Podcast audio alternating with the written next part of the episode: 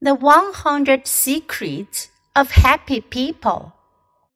Chapter 11 Friendship beats money.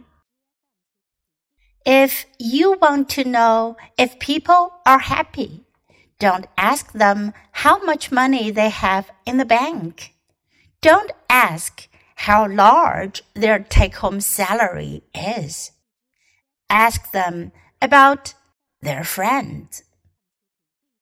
Two financial advisors were in business together for over a decade. And then the market turned sour. They put everything they had into the business. But it wasn't enough. And soon they lost their business and all their money. When it was time to pick up the pieces, they both dwelled on the lost money and in the process lost their friendship.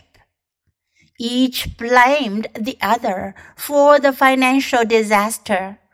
After not speaking to each other for over a year, though they met each other for lunch, they both admitted to the other that they had experienced a major loss.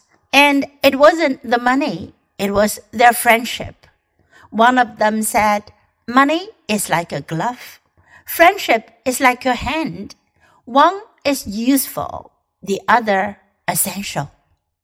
Contrary to the belief that happiness is hard to explain or that it depends on having great wealth, researchers have identified the core factors in a happy life. The primary components are number of friends, closeness of friends, closeness of family, and relationships with coworkers and neighbors. Together, these features explain about 70% of personal happiness.